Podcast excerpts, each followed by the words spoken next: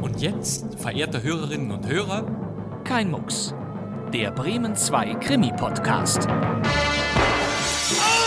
Wer ist der Mörder? Ich habe niemanden ermordet. Du hast ihn erschossen. Du kannst doch nicht im Ernst glauben. Was soll ich denn glauben? Sie wissen, man kann sich irren. Der Tote, Er ist tot. mein Mann. Ja, er ist tot. Tot, sagen Sie? Oder Selbstmord. Die Pistole. Wahrscheinlich Gift. Später hielt ich Mord für wahrscheinlich. Ich weiß es nicht. Dann sind Sie auch der Mörder. Ja. Nein! Also doch. Mein Name ist Bastian Pastewka und ich begrüße Sie zu Kein Mucks, dem Krimi-Podcast. Wir grüßen alle unsere Hörer. Wir retten wieder Hörspielklassiker aus dem Schallarchiv von Radio Bremen vor dem Vergessen. Üblicherweise kümmern wir uns hier ja um sehr alte Dampfradioklassiker, um Unterhaltungskrimis aus den 50er und 60er Jahren, die also schon ein halbes Jahrhundert alt sind. Meist sind es nostalgisch anmutende Geschichten um kleine Gauner, knurrige Kommissare und falsche Alibis. Aber heute, heute ist alles anders.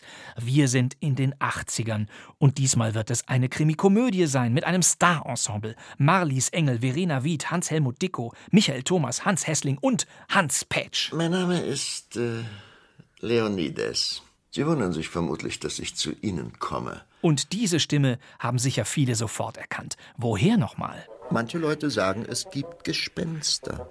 Manche Leute sagen, es gibt keine Gespenster. Ich aber sage, Huibu ist ein Gespenst. Auch wer keine Märchenplatten besitzt, hat ihn sicher schon einmal gehört. Hans Pätsch mit seiner warmen, dunklen, kratzig-rauen Baritonstimme. Hans Pätsch war Film- und Theaterschauspieler. Im Kino sah man ihn in Natürlich die Autofahrer, den Buddenbrooks, in den Edgar Wallace-Filmen Die toten Augen von London und Das Gasthaus an der Themse. Seine Erzählerkarriere begann Mitte der 1960er Jahre, als ihn die Verantwortlichen des Hörspiellabels Europa auf der Bühne des Hamburger Thalia Theaters entdeckten und als Sprecher engagierten. Zu einer Zeit, als kommerzielle Hörspiele speziell für Kinder erstmals auf Schallplatten und dann später auf Kassetten angeboten wurden. Hans Petsch sprach Kindermärchen wie die Hexe Schrumpeldei oder der kleine Muck, erzählte Hanni und Nanni und Huibu und spielte bei Fünf Freunde und den drei Fragezeichen Gastrollen. In späten Jahren las er auch Harry Potter. Harry öffnete den Koffer und kramte unter seinen Sachen nach dem Tarnumhang. Hans Pätsch ist die Titelfigur unserer Radio Bremen Krimikomödie Herr Leonides, ein reicher Reeder, der den jungen unerfahrenen Anwalt Truell aufsucht, um ihm einen, wie er selber sagt, nicht ganz astreinen Vorschlag zu machen. In der Rolle des Anwalts ist Michael Thomas zu hören. Gute Unterhaltung jetzt bei Herr Leonides von Maurice Roland und André Picot aus dem Jahr 1981, was man an der Musik deutlich erkennt.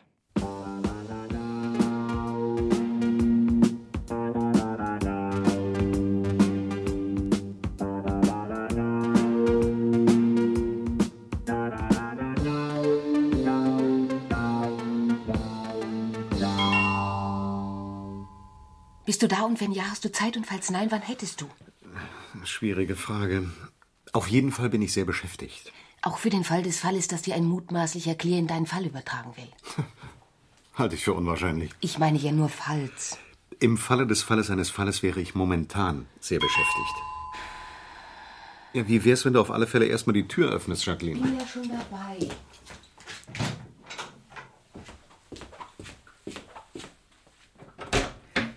Guten Tag, Madame. Guten Tag, Monsieur.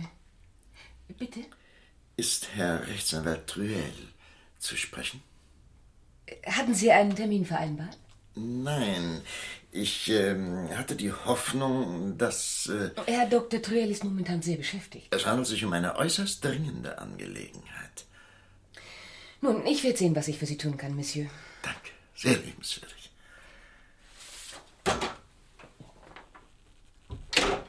Wenn Sie sich einen Augenblick gedulden wollen. Ja, danke.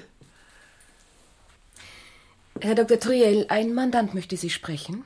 Hatten wir einen Termin? Nein, aber es handelt sich um eine dringende Angelegenheit. In dem Fall lasse ich bitten. Herr Dr. Truell erwartet Sie, Monsieur. Danke, Madame.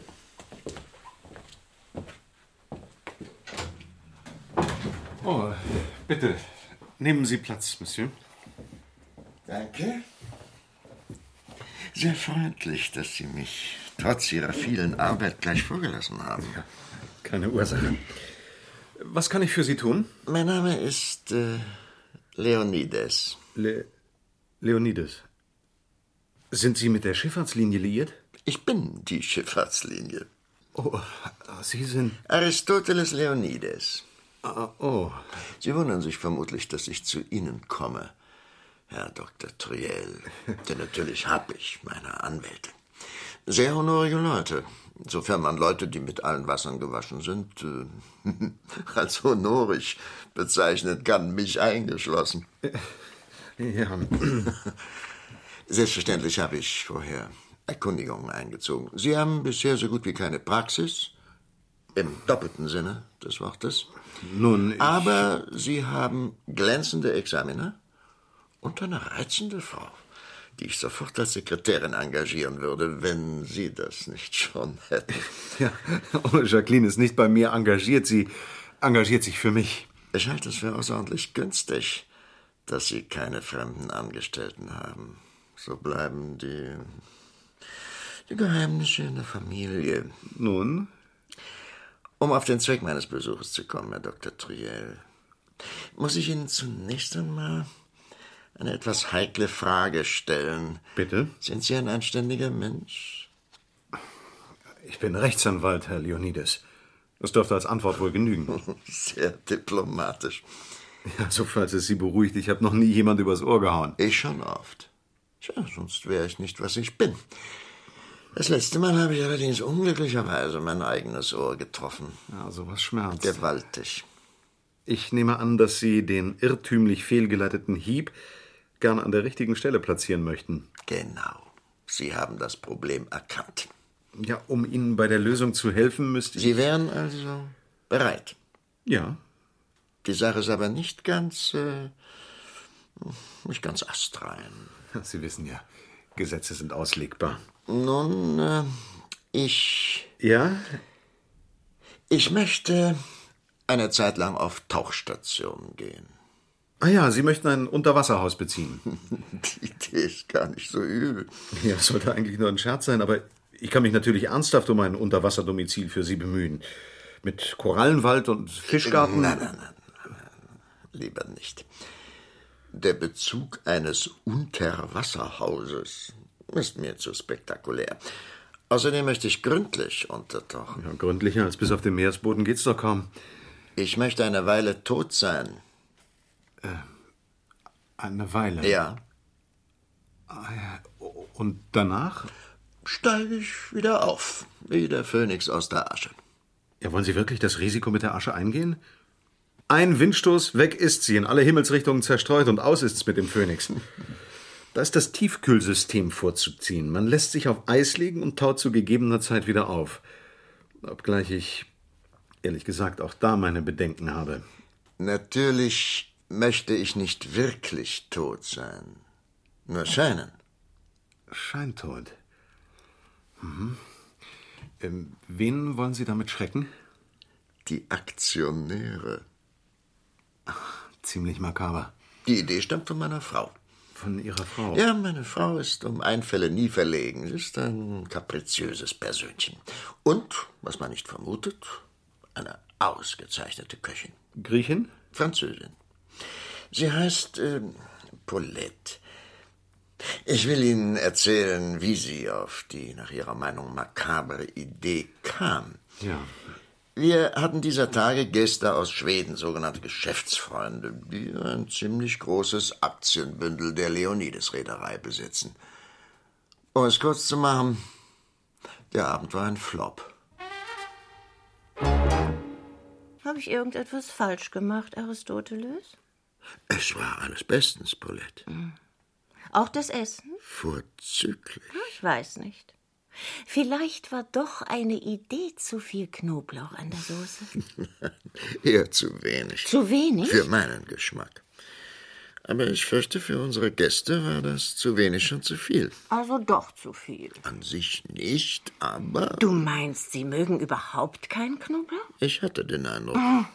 Und solche Leute machst du zu deinen Geschäftspartnern? Ich hab's auch schon bereut. Es war entschieden ein Fehler, Ihnen vor einem halben Jahr so viel Aktien zu verkaufen. Hm. Damals konntest du ja nicht ahnen, dass diese Aktien so schnell aus dem Tief wieder heraussegeln würden. Wenn ich daran denke, was für Gewinne die jetzt einstreichen, wird mir ganz schlecht. Warum botest du sie nicht wieder aus? Zu riskant. Dabei könnte ich leicht mit über Bord gehen. Was? Ein Nachfahre des listenreichen Odysseus wird doch wohl noch mit zwei skandinavischen Stockfischen fertig. Bolette. Na, es sind doch Stockfische. Nicht mal mein Dekolleté haben sie bewundert. Insgeheim haben sie es sicher getan. Sie sind nur zu gut erzogen, um sich's anmerken Ach zu lassen. was, sie haben es überhaupt nicht bemerkt. Und deshalb wirst du sie ausboten. Bei dem Aktienkurs wäre das Selbstmord. Selbstmord? Das ist die Masche. Wir werden das Gerücht verbreiten, dass du tot bist. Bulette, du bist wohl nicht ganz gescheit. Du hör doch erst mal zu. Wir werden das Gerücht verbreiten, dass du. Ich tot bin, ja, ja, ich hab's schon Ja, begriffen. fein. Ja, Wie stellst du dir das vor? Soll ich den Leuten auf die Schulter klopfen? Hallo, wissen Sie schon, ich bin tot? Mit wir habe ich natürlich nicht dich und mich gemeint. Also das heißt, äh, mich schon. Schwarz steht mir gut, aber nicht dich. Ja, zweifellos kannst du gut schwarz tragen, Bulette. Aber Lass doch mal die Emotionen aus dem Spiel und überleg. Was würde passieren, wenn sich das Gerücht verbreitete, der große Rheder Aristoteles Leonides sei tot? mm, die Aktien würden fallen. Und die Schweden würden verkaufen. Vermutlich. Du könntest die Aktien durch Strohmänner aufkaufen lassen und wenn die Transaktion beendet ist, erscheinst du wieder auf der Bildfläche. Die Aktien schnellen wieder in die Höhe und Ja, ist gar nicht schlecht, die Idee, Mhm. Bulette. Ich werde das mal mit einem Anwalt besprechen. mit einem Anwalt. Hast du was dagegen? Äh, äh, nein, nein, nein, nein, nein. Gut, denn wenn du etwas dagegen gehabt hättest. Aristoteles. Also nicht mal im Traum würde ich. Ja, ja, ja, ja, ja, schon gut, Bulette, schon gut. Aber eine kleine Rückversicherung wirst du mir schon zugestehen müssen. Außerdem brauche ich jemanden, der mir die Steine aus dem Weg räumt, wenn ich von den Toten wieder auferstehen möchte. Hm, Die Sache ist nicht gerade legal. Wenn sie das wäre, Herr Dr. Triel, brauchte ich keinen Rechtsbeistand. Sie haben ja eine hohe Meinung von unserem Beruf. Oh ja, eine sehr hohe. Falls ich beim Aktienkauf als Strohmann fungieren soll, so. Dafür habe ich meine Leute. Sie sollen lediglich meinen Tod arrangieren. Ah Wie hätten Sie es denn gern? Nun, es müsste ein Tod sein, der zu mir passt. Mhm. Ja, Sie könnten Schiffbruch erleiden. Ich fahre grundsätzlich nur mit meinen eigenen Schiffen und diese Schiffe stranden nicht, sinken nicht, geraten nicht in Brand, brechen nicht auseinander. Diese Schiffe Regen Sie sind- sich nicht unnötig auf, Herr Leonides. Erstens handelt es sich um einen theoretischen Tod und zweitens könnten Sie zwecks Erreichung des theoretischen Todes mh, eine theoretische Yacht chartern. Wie?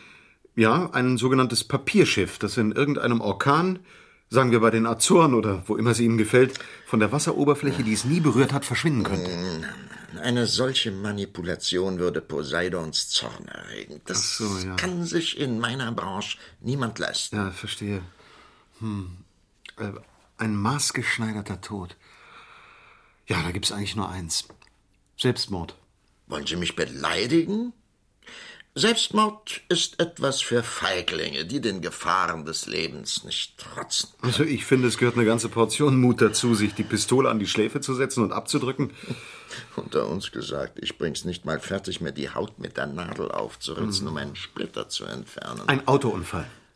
Nein, ich könnte den Gedanken nicht ertragen, dass meiner Limousine etwas zustößt.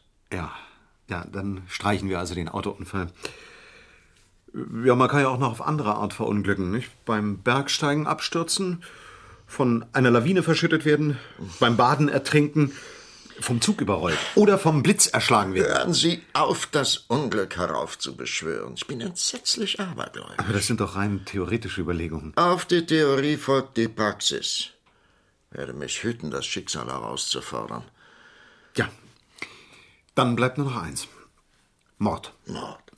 Mord? Ja, na großartig. Wunderbar, engagieren Sie einen Mörder für mich. Ich werde meine Fühler ausstrecken. Die Sache ist eilig, Herr Dr. Triel. Ich kann mir keinen Mörder aus dem Ärmel schütteln. Ach, in Paris gibt's so viele dunkle Gassen, in den dunklen Gassen gibt's so viele dunkle Bars, in den dunklen Bars gibt's viele dunkle Ecken und in den dunklen Ecken gibt's doch viele dunkle Gestalten. Ich kenne Paris, Herr Leonides, aber Ihnen ist wohl kaum mit einem x-beliebigen Ganoven gedient. Er muss schon vertrauenswürdig sein. So ein Mann kostet sein Geld. Das ist Ihre Sache, Herr Dr. Triel. Sie bekommen von mir eine angemessene Pauschale und was nach Abzug der Unkosten übrig bleibt, streichen Sie als Honorar ein. Mhm, Einwände? Äh, äh, nein, Noch eine Frage. Mögen Sie Knoblauch? Knoblauch. Ja, nicht zehnweise, aber im Prinzip ja. Ja? Dann vergewissern Sie sich, dass auch der Mörder Knoblauch mag. Und kommen Sie morgen Abend mit ihm zum Essen. Mit dem Mörder? Mit dem Mörder. Ja, ich möchte den Mann gern kennenlernen, der mich, wenn auch nur theoretisch, ins Jenseits befördern wird. Wie Sie wünschen. Sagen wir um äh, 21.30 Uhr. Die Einladung gilt auch für Ihre reizende Frau, Sekretärin. Marcel! Was ist mit Marcel? Marcel ist ein Knoblauchfan. Wir werden ihn zu den Leonides mitnehmen. Ach, du kannst Marcel doch nie als Mörder Warum präsentieren. denn nicht? Marcel ist ein Dichter. Der seit 20 Jahren davon träumt, über Nacht berühmt zu werden. Ein Mordprozess wäre eine einmalige Chance für ihn. Nee, nee. Um den Preis wird er wohl auf den Ruhm lieber verzichten. Ich werde ihm die Sache schon schmackhaft machen.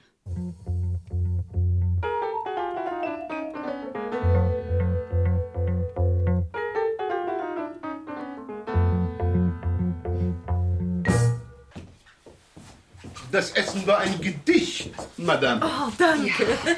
Ich fürchtete schon, es sei mir eine Idee zu viel Knoblauch an die Soße geraten. Für meinen Geschmack hättest du ruhig noch ein bisschen mehr dran tun können, Paulette. Mehr? Auf keinen Fall. Das hätte alles überdeckt. Mit Knoblauch ist es wie mit dem Salz. Zu viel davon und alles ist verdorben. Da hörst du es, Aristoteles. Ja, ja, ja.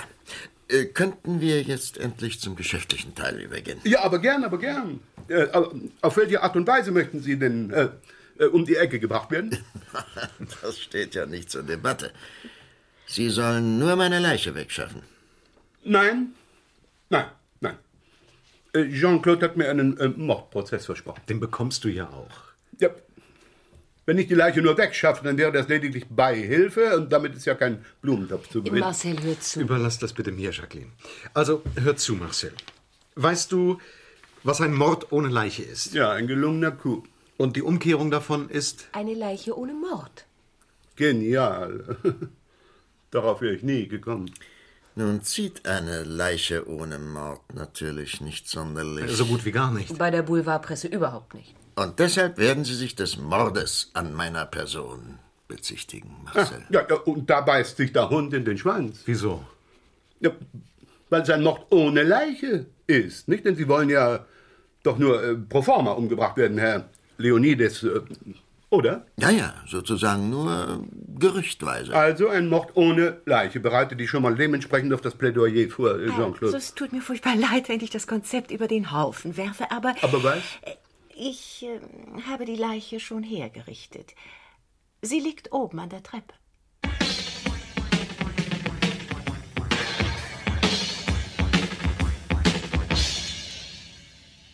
Mhm.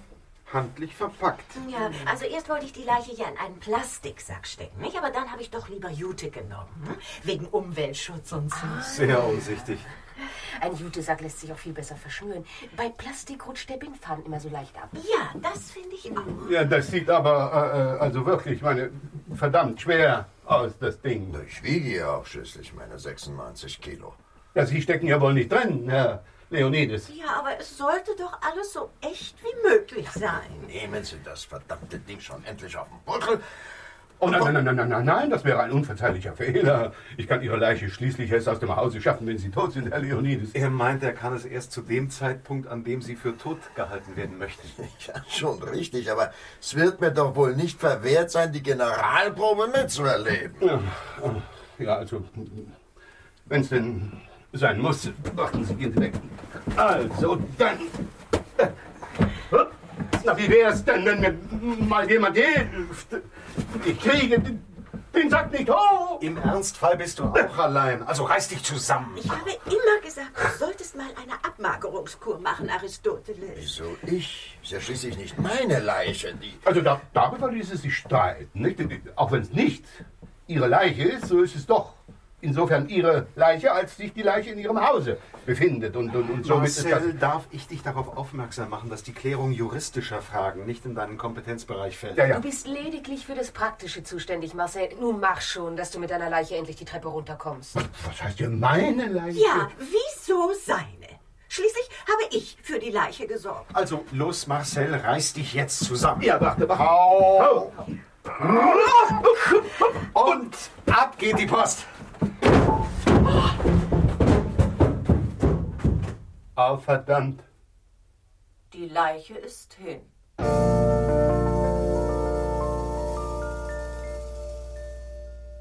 Bullet, ich muss schon sagen, du hättest mich ruhig etwas sorgfältiger herrichten können. Eine Schneiderpuppe. Dagegen ist nichts einzuwenden. Aber dann Besenstiele, Putzlappen, Ziegelsteine. Ja, ziemlich lieblos. Ausgesprochen lieblos. Mein Gott, was verlangt ihr denn von einer Attrappe? Größtmöglichste Echtheit. Du weißt doch, Bullet, eine Attrappe ist eine täuschend ähnliche Nachbildung. Ah, Na ja, ich werde mir Mühe geben. Ja, Marcel wird dann morgen kurz nach Mitternacht den Sarg, äh, äh, nach, ich wollte sagen, den Sack abholen. Mhm. Und ich lasse die Haustür offen. Was ist mit den Wagenschlüsseln? Kann ich die schon mitnehmen? Die Wagenschlüssel behalte ich. Ja, ja, aber was denn nun? Ich dachte, Ihre Leiche soll auf dem Grund der Seine deponiert werden. Ja, ja, ja, aber mein Wagen kommt mir nicht zu den Fischen. Der bleibt in der Garage. Bis Ja, aber der- Du wirst die mutmaßliche Leiche in deiner Ente transportieren, Marcel. Was in meiner Ente? Damit sich jeder das Nummernschild notieren kann? Also willst du nun durch einen Mordprozess berühmt werden oder nicht, Marcel? Ja, sicher will ich das. Dann musst du dich auch entsprechend auffällig benehmen. Im Gegensatz zu Herrn Leonides. Also ich finde es nicht gut, wenn dein Wagen in der Garage bleibt, Aristoteles. Jeder weiß, dass du noch nicht mehr bis zum Gartentor zu Fuß gehst. Und äh, wenn die Nachricht von deinem Verschwinden durchsickert, dann wird man das ganze Haus auf Am den Kopf besten, stellen und Sie stellen Ihren Wagen unten an der Seine ab. Unverschlossen. Und von da an verliert sich dann ihre Spur. Genial. Ich hänge an meinem Wagen. Naja, die Polizei wird ihn schon sicherstellen. ja, und wenn du dann in drei Monaten wieder zurück bist, Äh, In drei dann- Wochen. Spätestens. Bei einem derart schwierigen geschäftlichen Unternehmen sind drei Monate eine angemessene Frist. Ja, schön. Dann tauche ich eben drei Monate unter. Ach ja, damit ähm, alle klar sehen, sollte irgendeiner der hier Anwesenden versuchen, mich während meiner Abwesenheit in irgendeiner Form übers Ohr zu hauen, dann sag ich nach meiner Rückkehr, ihr mein Papa, Herr Dr. Truel. Oh Gott, mach dich doch nicht lächerlich, Aristoteles. Damit kann man vielleicht einen kleinen Jungen einschüchtern, aber doch nicht Du hier. kannst Gift darauf nehmen, Paulette, dass es Rechtsanwalt Truel äußerst unangenehm sein würde, wenn sein Papa Wind von dem Gaunerstück bekäme. Sein Papa ist nämlich... Kriminalkommissar.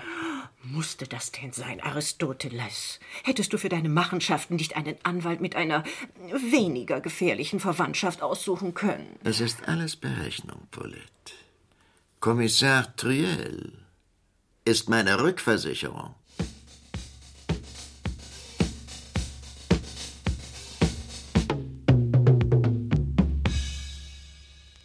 Nun, wie fühlst du dich so kurz vor deinem Tode, Aristoteles? Ich habe etwas Reisefieber. Kein Abschiedsschmerz? Ach, Paulette, nun mach mir die Trennung doch nicht so schwer. Du bist ein verdammter Heuchler, Aristoteles. Du weinst mir keine Träne nach. Entschuldige, wer scheidet? Du oder ich? Du? Folglich bist du für die Tränen zuständig und nicht ich. Was meinst du? Kann ich als Witwe ausgeschnitten gehen? Frag den Briefkastenonkel oder die Klatschspaltentante. Kümmerst dich doch sonst immer darum, was ich trage. Als meine Witwe musst du ohne meinen Rat auskommen. Solange ich nicht ohne dein Geld auskommen muss, werde ich's überleben. Ach, du bist ja wirklich ein raffgieriges, gefühlloses kleines Biest. Aber im Gegensatz zu dir leiste ich mir keine Seitensprünge. Was soll das heißen? Wer wird dir denn in deinem dreimonatigen Exil die Stunden versüßen? Janine, Colette oder Irene? Marie Claire. Ah, Marie Claire ist die Glückliche. Eine neue Eroberung? Bullet, für wie dumm hältst du mich? Glaubst du im Ernst, ich würde mich der Gefahr aussetzen, von einer deiner reizenden Geschlechtsgenossinnen ans Messer geliefert zu werden? Das heißt, du wirst dir unterwegs ein kleines, hübsches, unbedarftes Betthäschen zulegen, das dich... Bullet, jetzt reicht's aber, ja? Du hast doch noch nie eine Geschäftsreise ohne Betthäschen gemacht. Und dies ist doch eine Geschäftsreise, oder? Noch eine Bemerkung in diese Richtung, Bullet. Und ich. Was soll's? In ein paar Stunden. Bist du ohnehin tot? Wie wär's mit einer Beichte, um dein Gewissen zu entlasten? Ich habe keine Lust mehr zu dem Spiel. Mir bringt es Spaß. Ich treibe gern mit Entsetzen Scherz. Wusstest du das nicht? Nein, das ist mir. Dann weißt du es jetzt. Was soll denn das? Leg sofort die Pistole weg. Ich werde sie sogar entsichern. Es ist eine einmalige Gelegenheit für mich, den perfekten Mord zu begehen. Du hast selbst dafür gesorgt, dass mir der Ärger mit der Leiche erspart bleibt. Dieser Dummkopf von Dichter Marcel wird sie wie geplant aus dem Hause schaffen. Wie geplant? In der Annahme, es sei eine Attrappe. eine täuschend ähnliche Nachbildung. Also. Gut, Paulette, gut, gut. Du hast das Spiel gewonnen. Was willst du haben? Ein Brillantkollier oder ein Chinchilla? Du wolltest doch immer gern ein Chinchilla. Hm. Kann ich mir aus der Erbschaft lässig kaufen. Nun leg schon endlich die Pistole weg! Sowas ist kein Spielzeug. Erst wenn du zugibst, dass du mich jahrelang betrogen hast. Ach, ein, ein, ein paar kleine Seitensprünge weiter nichts. Du weißt doch, dass ich dich, äh, dass ich dich über alles liebe, Paulette. Hier hast du die Pistole. Sie ist gar nicht geladen. Ich wollte nur einmal den großen Leonides zittern sehen. Tja, merkwürdige Ambitionen. Du kannst wirklich von Glück sagen, Bullet, dass die Pistole nicht geladen war. Wie oft hat schon jemand aus Spaß auf jemand angelegt und plötzlich löst sich dann ein Schuss. Ja, wieso ich? Du kannst von Glück sagen. Hm. Nimmst du die Pistole mit auf Reisen? Ist gar keine schlechte Idee. Man weiß ja nie, was einem unterwegs alles begegnet. Sieh aber lieber nach, ob nicht doch eine Kugel im Lauf steckt. Wozu? Ich hab doch von Anfang an gewusst, dass du nur bluffst.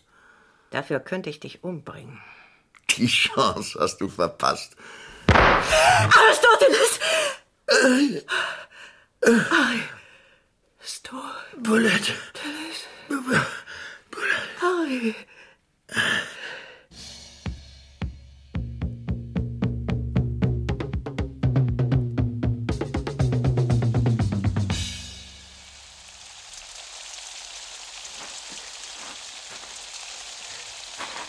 Oh. Oh, weia. Oh. Nein.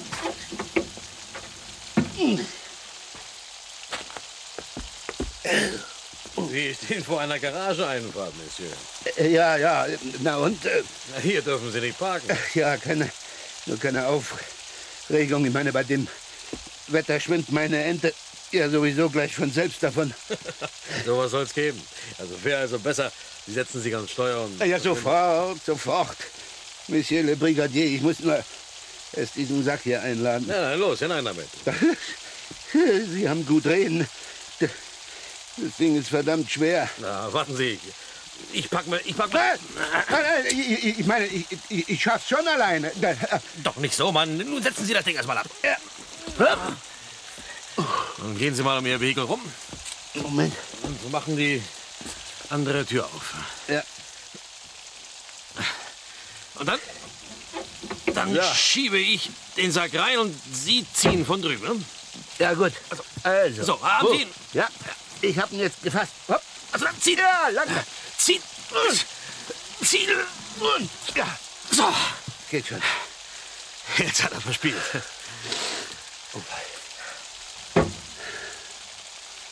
Tja.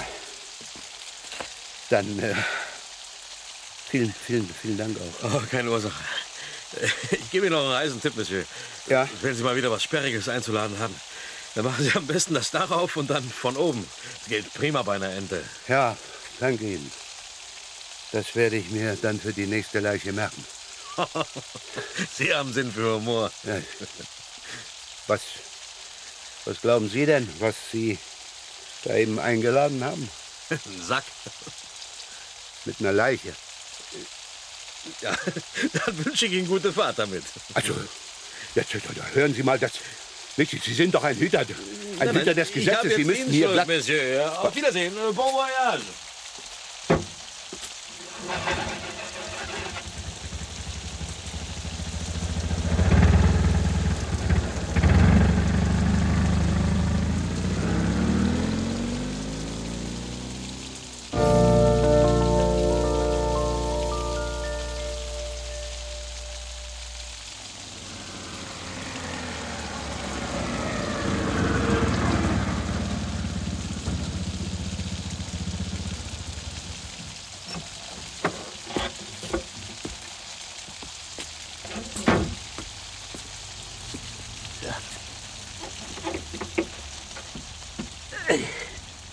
Hey, Sie? Ja.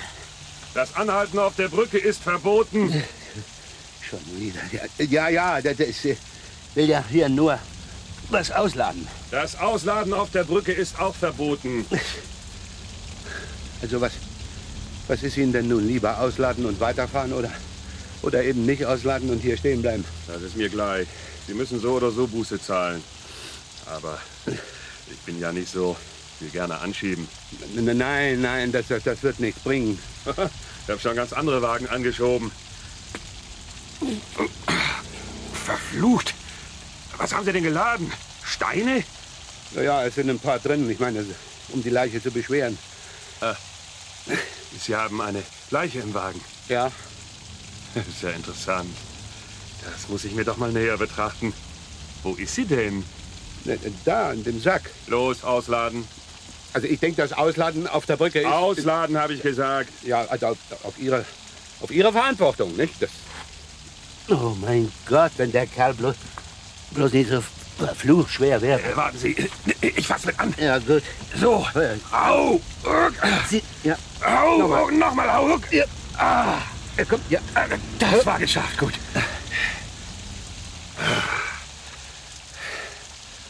Haben Sie vielen Dank für, für, für Ihre Hilfe. Ach, nicht der Rede wert. Doch, doch. So, nun sehen Sie zu, dass die Leiche von der Brücke verschwindet, bevor jemand darüber stolpert. Ja, ja, das ist ja, das ist ja mein ganzes Ziel. Ich meine, also dann, ich werde sie gleich mal ins Wasser schmeißen. Hier ist Schuttabladen verboten. Ja, es, es handelt sich ja nicht um Schutt. Das Runterwerfen von Gegenständen ist verboten. Ach so, ja. Aber, Monsieur, wenn nun was so, ich meine, wenn was runterfällt, Da liegt ein Unglücksfall vor. angenommen, der Kerl hier würde. Äh, das wäre ein Glücksfall. Ja. Denn dann wären wir den Ärger mit der Leiche los. ja, ja, Sie sagten Bier. Äh, Kollektivdenken. Berufskrankheit. Ah, ja, ja, ja, das, ich verstehe, ich verstehe. Aber da Sie mir schon mal äh, nun wir gesagt haben, ich meine, könnten wir nicht so gemein zusammen. Ich, ich meine nur, weil der Kerl so verdammt schwer, Naja, wenn Sie so nett. Gut. Ja. Ich hieven mit aufs Geländer. Das ist Äh, furchtbar Nur lieb. aufs, äh, äh, nicht über. Verstanden? Nee, nee. Äh, Also, oh, look, äh, äh, noch ein Stückchen höher. Ja, ja. gleich haben wir es. N- Nicht loslassen. Äh, äh, Er muss doch das Übergewicht kriegen. Ja, so. Oh, ich drücke noch. Ja, ja, jetzt. Gut so. Ja, ich- so, ich- jetzt ich gut. drück ja schon. Äh, äh, Jetzt. äh, Jetzt äh, ah. ab damit zu den Fischen. Es ist verboten, von der Brücke ins Wasser zu spucken, Monsieur. Äh, Ja, pa- pardon, es war ein bisschen viel. Ne? So. Und jetzt machen Sie, dass Sie mit Ihrer Ente von der Brücke kommen. Sonst muss ich Ihnen doch noch einen Strafzettel verpassen. das ist, also ich bin, ich bin schon weg.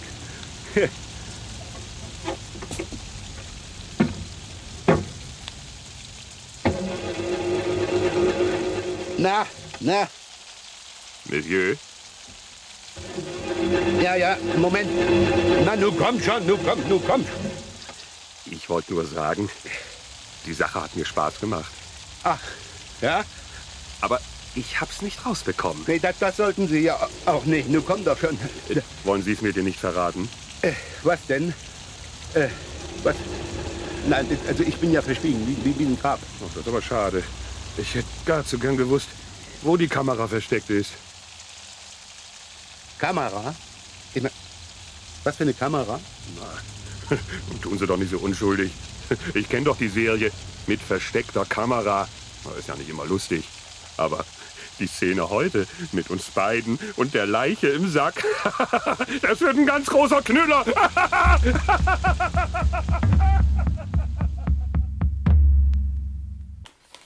Nun, wie stehen die Aktien heute? Unverändert. Ich verstehe das nicht. Irgendwas muss schiefgelaufen sein. Die Sache ist doch jetzt schon fast zwei Wochen her. Zehn Tage. Trotzdem. Marcel hat hoch und heilig geschworen, er habe den Sack mit der angeblichen Leiche mit Hilfe eines Polizisten in die Szene geworfen. Und warum rührt sich dann nichts im Blätterwald? Vermutlich hat Marcel dem Polizisten dazu gedichtet. Aber sonst wird die Geschichte schon stimmen. Ein Mann wie Leonides müsste man doch vermissen. Vielleicht ist er schon öfter mit unbekanntem Ziel verreist. Vielleicht hat er seine Wichtigkeit auch überschätzt. Du meinst, die Reederei ist so gut eingefahren, dass man ihn gar nicht braucht. Möglich wäre es. Vielleicht sind sie auch zusammen abgehauen. Müßige Spekulation. Eins steht jedenfalls fest. Paulette hat keine Vermisstenanzeige erstattet, sonst wäre der Fall längst publik. Oder die Polizei ermittelt im Geheimen. Könntest du nicht mal bei deinem Papa auf den Busch klopfen? Du weißt doch, dass er nicht darauf reagiert, Jacqueline. Diese Ungewissheit nervt. Irgendwie müssen wir den Stein ins Rollen bringen. Zu gefährlich. Ach was. Es gibt da eine bewährte Methode. Anonyme Briefe. Womöglich auf meiner Maschine getippt. Mhm. Wir werden Marcel animieren, sie zu verfassen. Da kann er endlich mal seine dichterische Begabung nutzen.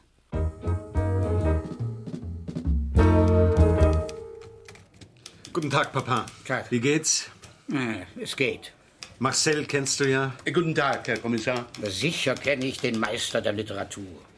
Er hat erst vor zwei Tagen versucht, mir im Alibaba für fünf Francs sein im Selbstverlag erschienenes Gedichtbändchen aufzuschwatzen. Und du warst natürlich zu geizig. Aber es ich war zu kaufen. gar nicht im Alibaba.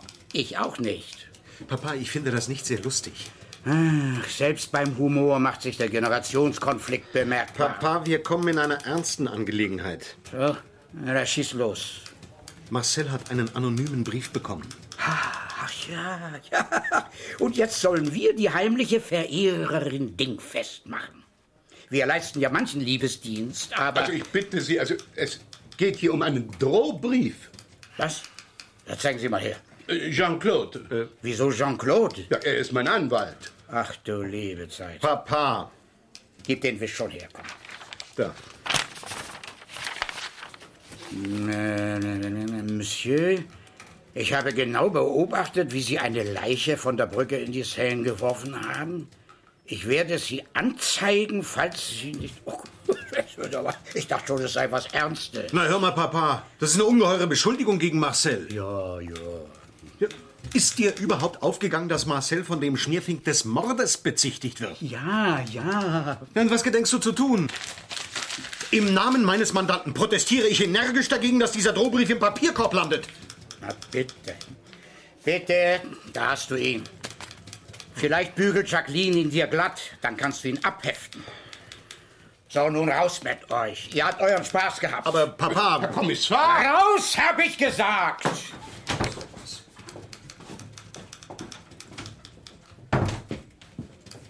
Mengo! Inspektor Mengo! Ja, ja, wo, wo brennt's denn?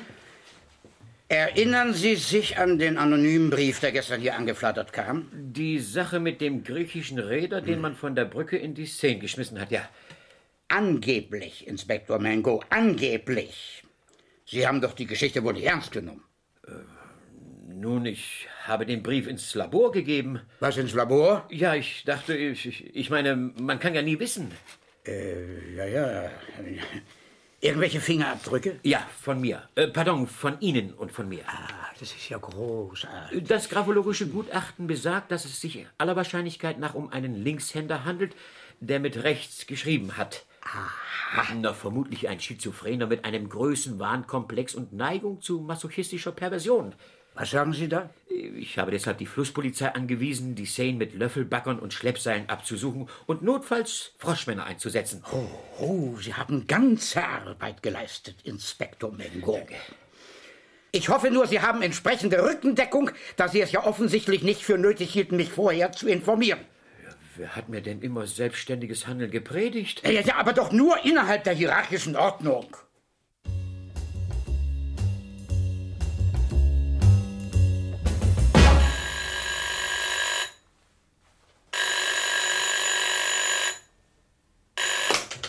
Anwaltsbüro Dr. Truel, guten Tag. Also ich muss sagen, perfekt. Wirklich perfekt. Hallo, Papa. Sag mal, Jacqueline, hast du den Brief schon gebügelt? Was? Welchen Brief soll ich gebügelt haben? Jacqueline, ich habe im Augenblick keine Zeit für das hier ahnungslose Engelspiel. Ob gebügelt oder nicht, Jean-Claude soll sofort mit dem Brief zu mir aufs Kommissariat kommen. Ich werde es ihm ausrichten. Äh, äh, wieso? Äh, Ist er nicht da? Doch, doch, äh, er steht in der Tür. Willst du ihn sprechen? Nein, nein, nicht nötig. Sag ihm, ich schicke mir ein Taxi. Ist schon gut, Papa. Ah, schon aufgelegt. Ich soll dir von Papa bestellen. Ja, ich hab's mitbekommen. Der Trick mit den anonymen Briefen hat funktioniert, wie ich's prophezeit habe. Ja, ja, ja, ja. Aber ich habe ein ungutes Gefühl. Wenn Papa mir ein Taxi schickt, muss schon etwas Ungewöhnliches vorgefallen sein.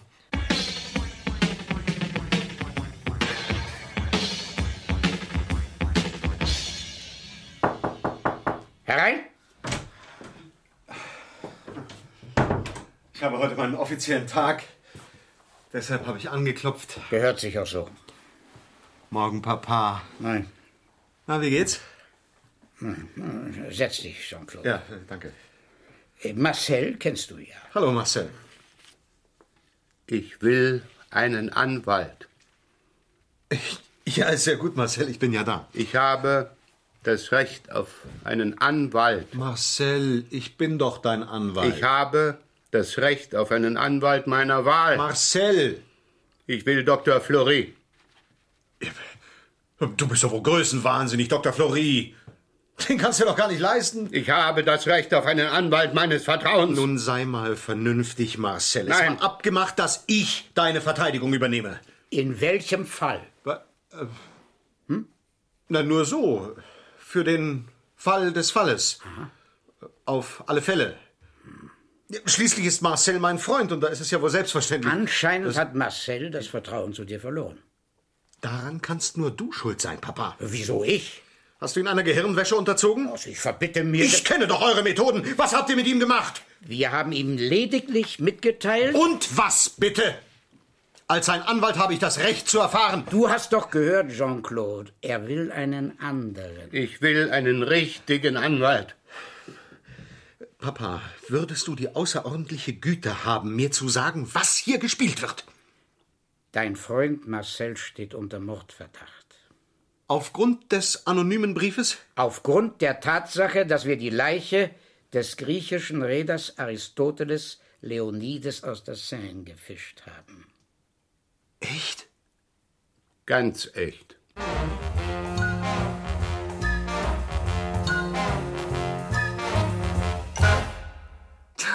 Du willst mich reinlegen, Jean-Claude. Sie haben den Sack aus der Szene gefischt. Ja, aber daraus kann man Marcel doch keinen Strick drehen. Das ist äh, allenfalls grober Unfug oder Irreführung der Behörden, Vortäuschung einer Straftat. Ach, du studierst in deiner Freizeit Paragraphen. In meiner Bürozeit, während ich auf deine nicht erscheinenden Klienten warte. Jacqueline, mir ist schon mies genug. Begreif doch endlich, Sie haben den Sack Mit Leonides angeblicher Leiche, eben nicht sondern mit Leonides, wie er leibte und lebte. Donnerwetter. Wie hat Paulette denn das geschafft, ihn so ähnlich hinzukriegen? Vermutlich hat sie ihn umgebracht. Jetzt lass mal die Witze, Jean-Claude. Mein Gott, Jacqueline, hörst du eigentlich nie richtig zu?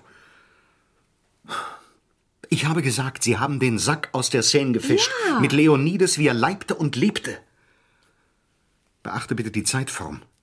Vergangenheit. Schluss, aus, Ende, fini. Was? Soll das heißen, dass Leonides, Ja. Er ist tot. das glaube ich erst, wenn es in der Zeitung steht.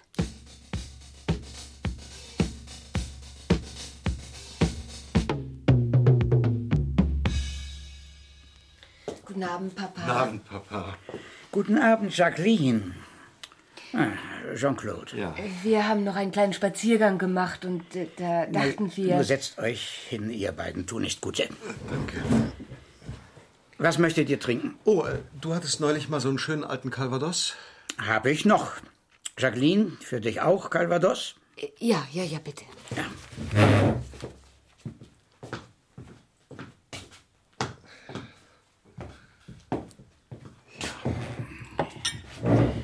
So.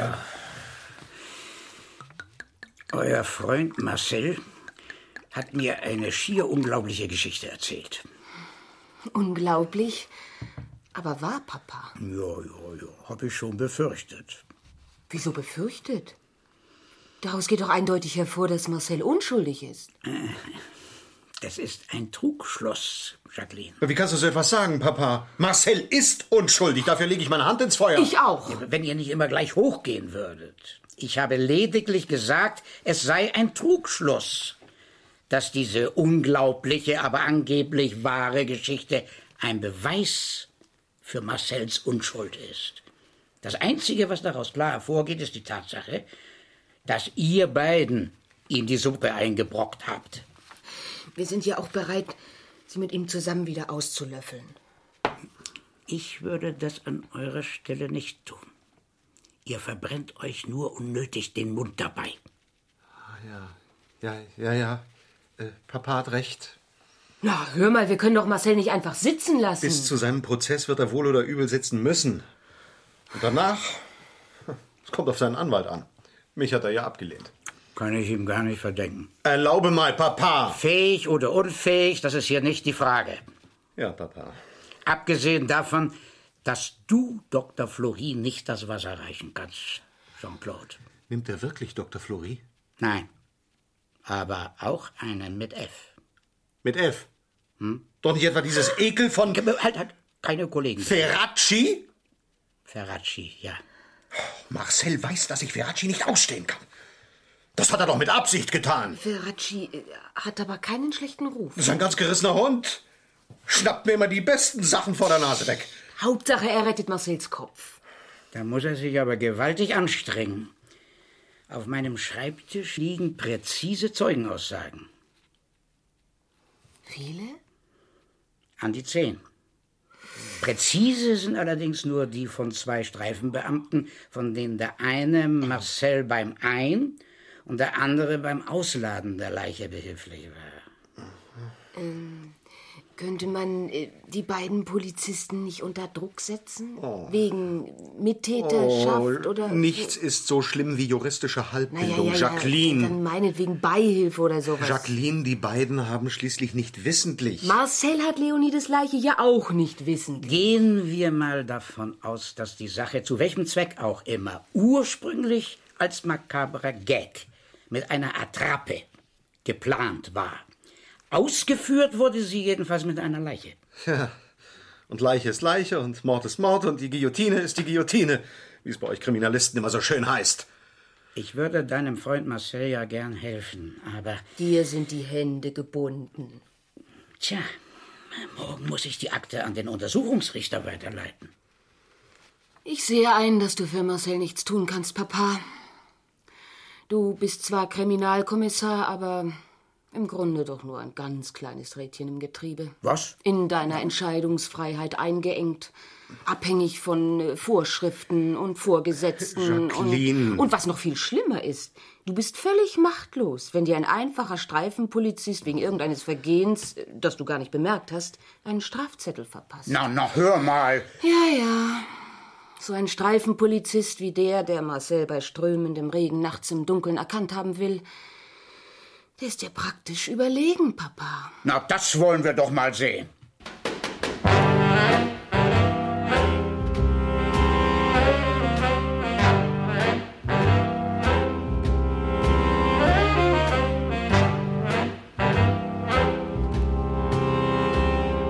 Tja, ich habe Sie noch einmal hierher gebeten, weil da einige Unklarheiten betreffs Ihrer Zeugenaussage in der Sache Marcel bestehen. In welcher Beziehung? Äh, warten Sie, ich habe die Stelle gleich. Ähm, übrigens glänzend formuliert das Ganze. Moment. Ungeachtet der Erklärungen des oben genannten bezüglich des allenfallsigen Transports der vermuteten Leiche. Rauchen Sie? Äh, Danke, Herr Kommissar. Hm, Ich will es mir zwar immer abgewöhnen, aber. Geht, geht, geht mir genauso. Andererseits sage ich mir, in unserem Beruf ist man nie sicher, ob es nicht ohnehin die letzte Zigarette ist. Sie haben Humor. Ja? Man weiß doch nie, ob nicht von irgendwoher eine Kugel angepfiffen kommt.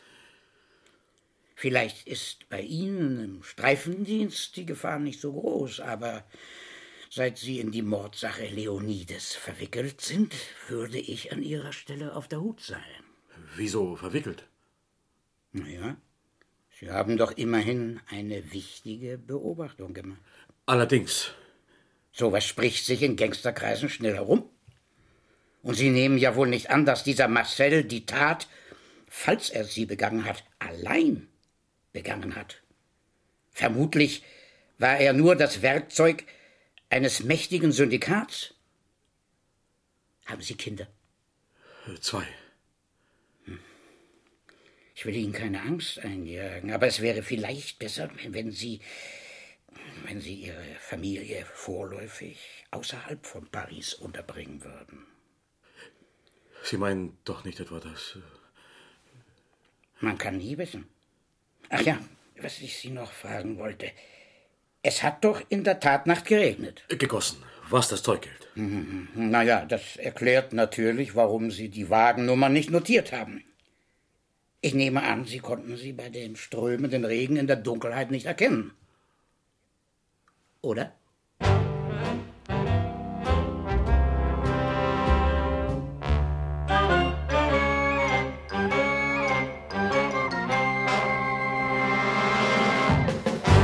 Zigarette? Nein, danke, Herr Kommissar. Ich habe mir's abgewöhnt. Da haben Sie mir was voraus. Sie sind überhaupt ein Mann von Charakterstärke. Oh. Das ist schon aus Ihrer Zeugenaussage im Fall Leonides ersichtlich. Es gehört verdammt viel Mut dazu, so wie Sie einzugestehen, dass man, dass man bei einer Straftat behilflich war, weil man dachte, es sei ein Gag fürs Fernsehen. Äh, Ich dachte, äh, wenn ich den Irrtum klarstelle und damit der Gerechtigkeit einen Dienst erweise, wird man mir den Moment der Eitelkeit vielleicht verzeihen. Ah, Sie haben also nicht aus Hilfsbereitschaft mit angepackt, sondern aus Geltungssucht. Ich wollte auch gern mal ins Fernsehen kommen. Oh, ich bewundere Ihre Aufrichtigkeit, aber mit Ihrer Polizeikarriere wird es wohl aus sein. Tja, Sie haben mein volles Mitgefühl. Danke, Herr Kommissar. Ich hielt es für meine Pflicht. Das ehrt Sie, trotzdem verstehe ich eins nicht. Wie konnten Sie es bei Ihrem Pflichtgefühl versäumen, diesem Subjekt Marcel einen Strafzettel zu verpassen? Es ist doch verboten, auf der Brücke zu halten.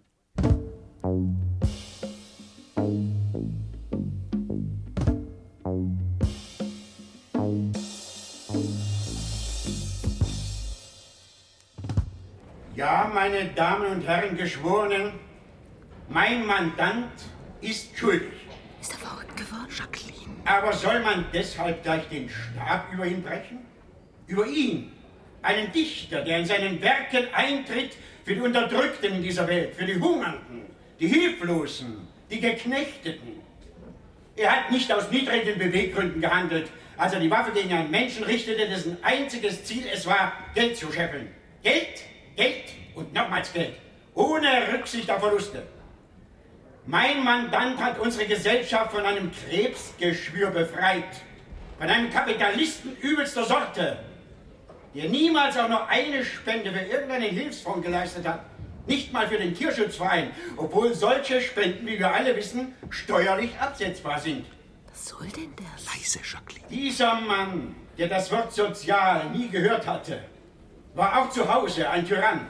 Er drangsalierte seine Frau, ließ sie wochenlang allein, während er sich schamlos mit anderen vergnügte.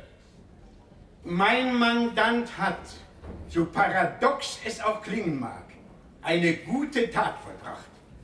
Er hat die Menschheit von einem Ausbeuter und Sadisten befreit und hat es einer armen, zarten, unterdrückten Frau ermöglicht, wieder frei und unbeschwert atmen zu können. Raffiniert. Mir kommen gleich die Tränen. Ich lege das Schicksal meines Mandanten, der in heiligem Zorn gehandelt hat, vertrauensvoll in Ihre Hände, meine Damen und Herren Geschworenen. Befinden Sie über das Urteil. Wieso hat er auf schuldig plädiert? Davon verstehst du nichts, das ist Ja, Jura. aber- aber- Sie werden ihn freisprechen. Aber Marcel wird freigesprochen, da gehe ich jede Wette ein. Ich hab's ja immer gesagt, dieser Ferracci ist ein ganz gerissener Hund.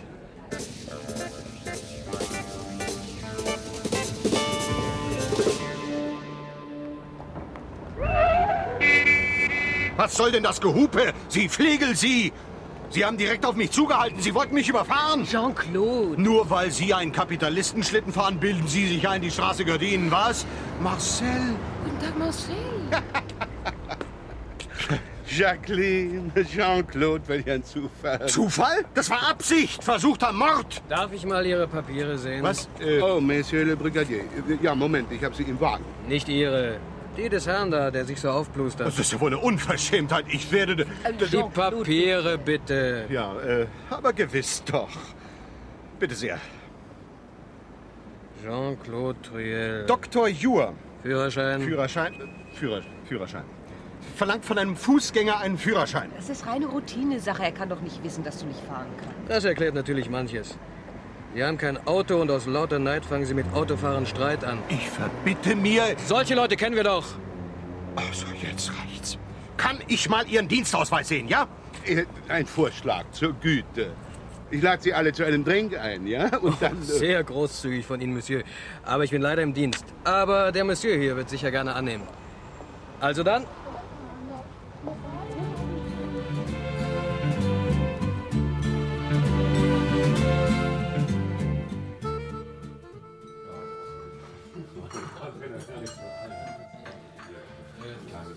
Tja, ich nehme einen Scotch und ihr? Ich auch. Calvados. Gut. Zwei Scotch, ein Calvados, bitte. Na? wie geht's, wie steht's? Tja, es, es geht. Wie es dir geht, braucht man ja gar nicht erst zu fragen. Nein, das Marcel. erfährt man ja laufend aus den Klatschspalten. Ja, der Prozess hat mich tatsächlich berühmt gemacht. Insofern hat alles wie am Schnürchen geklappt. Und es stört dich nicht, als Mörder zu gelten? Warum sollte es? Nein. Sieh mal, meine Gedichte haben eine Auflage von 500.000 erreicht. Oh. Hast du mal was von Paulette gehört? Oh ja, die sitzt warm und trocken in Südamerika und freut sich ihrer Millionen. Außer Reichweite von Interpol. Oh, sie hat aber Leonides nicht umgebracht, falls du das meinst. Jetzt verstehe ich, warum Ferracci. Nein, nein, nein, nein, das war ein Unfall. Leonides hat irgendwie ungeschickt äh, mit der Pistole hantiert und da hat sich ein Schuss gelöst. Er war auf der Stelle tot. Und das hast du von Anfang an gewusst? Ich meine, als du den Sack abgeholt hast, da. Nein, da war ich völlig ahnungslos. Paulette hat es mir erst äh, nach dem Prozess mitgeteilt. Dann könntest du doch eine Wiederaufnahme beantragen. Ja, ja, ja, natürlich, ich wäre unter diesen Umständen sogar bereit. Ich bin doch nicht verrückt geworden. Nein. Meine Gedichte verkaufen sich doch nur so gut, weil alle Welt mich für einen Mörder hält.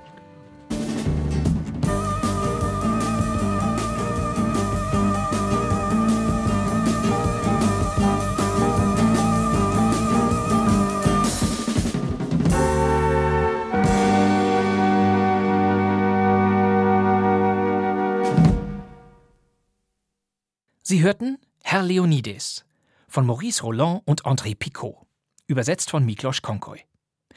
Es sprachen Aristoteles Leonides, Hans Petsch, Anwalt Truell, Michael Thomas, seine Frau Jacqueline, Marlies Engel, Paulette Leonides, Verena Wied, Marcel Künstler, Hans-Helmut Dicko, Kommissar Truell, Hans Hessling, Inspektor Mignon, Siegold Schröder, Anwalt Ferracci, Herbert Steinmetz, sowie Klaus Beusen, Thomas Schiestel und Michael Derda als Polizisten. Die Regie hatte Hans-Jürgen Ott, eine Produktion von Radio Bremen von 1981. Sind Sie ein anständiger Mensch? Ich habe noch nie jemand übers Ohr gehauen. Ich schon oft. Das war kein Mucks, der Krimi-Podcast von Bremen 2. Immer donnerstags, unter anderem bei bremen2.de und in der ARD-Audiothek. In der kommenden Ausgabe kehren wir wieder zurück in die 1960er Jahre. Das nächste Hörspiel heißt Angeblich Notwehr von Arnold E. Ott. Ich danke Ihnen fürs Zuhören. Das wär's für heute. Mein Name ist Bastian Pastewka, ich sitze Im neuen Funksaal von Radio Bremen. und wir hören uns wieder in der nächsten Folge von Kein Mucks. Bis dann. Tschüss.